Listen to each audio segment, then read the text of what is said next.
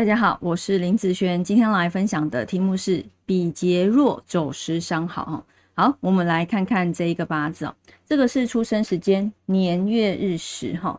那这个八字来讲，我们先来看看它的流通的状况。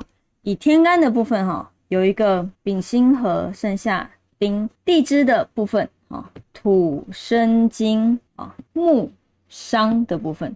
所以其实这个八字以我来看，好，以我来看，虽然它这边有两个木在这里，但是对我来讲，它是木伤哦，它的木伤的非常非常的严重，好，非常的严重。不要看说好像有两个算是不错哦，以我来看是不好的。那这方面也是属于啊地支的日主受克。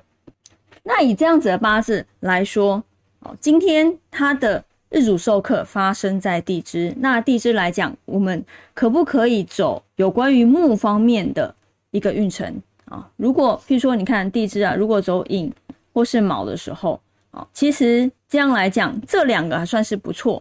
但是哦，虽然地支走这个不错，你也要看一下天干哦。好，我们今天先讨论地支，因为它的日主受克是发生在地支的。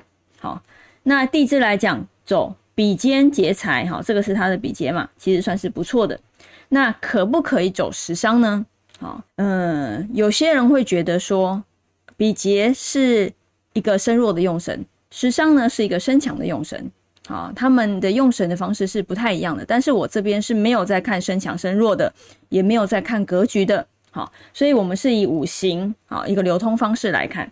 所以这个八字走比劫不错，可不可以走食伤？然后我们带下走十伤地支的部分，好，地支的部分十伤是五还有四，这两个是食神和伤官。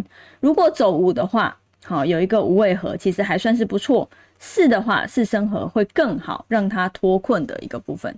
所以其实这个食和伤，食神伤官对这个八字来讲，以我来看，走这些都会是不错的运程，好，都会是不错，好，所以。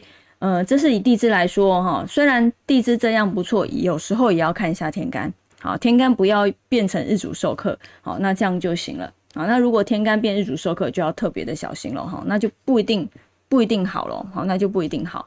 所以今天是来看地支的日主受克的时候，它走到哪一些这两个比劫和食神，好，不同五行。好，有些人很少会这样子去用，好，一下子木好跟火都好，很少会这样。但是呢，以我来看，这个八字这两个其实都会算是不错的哦。好，那以上这个影片就分享给大家以及我的学生，我们下次见喽，拜拜。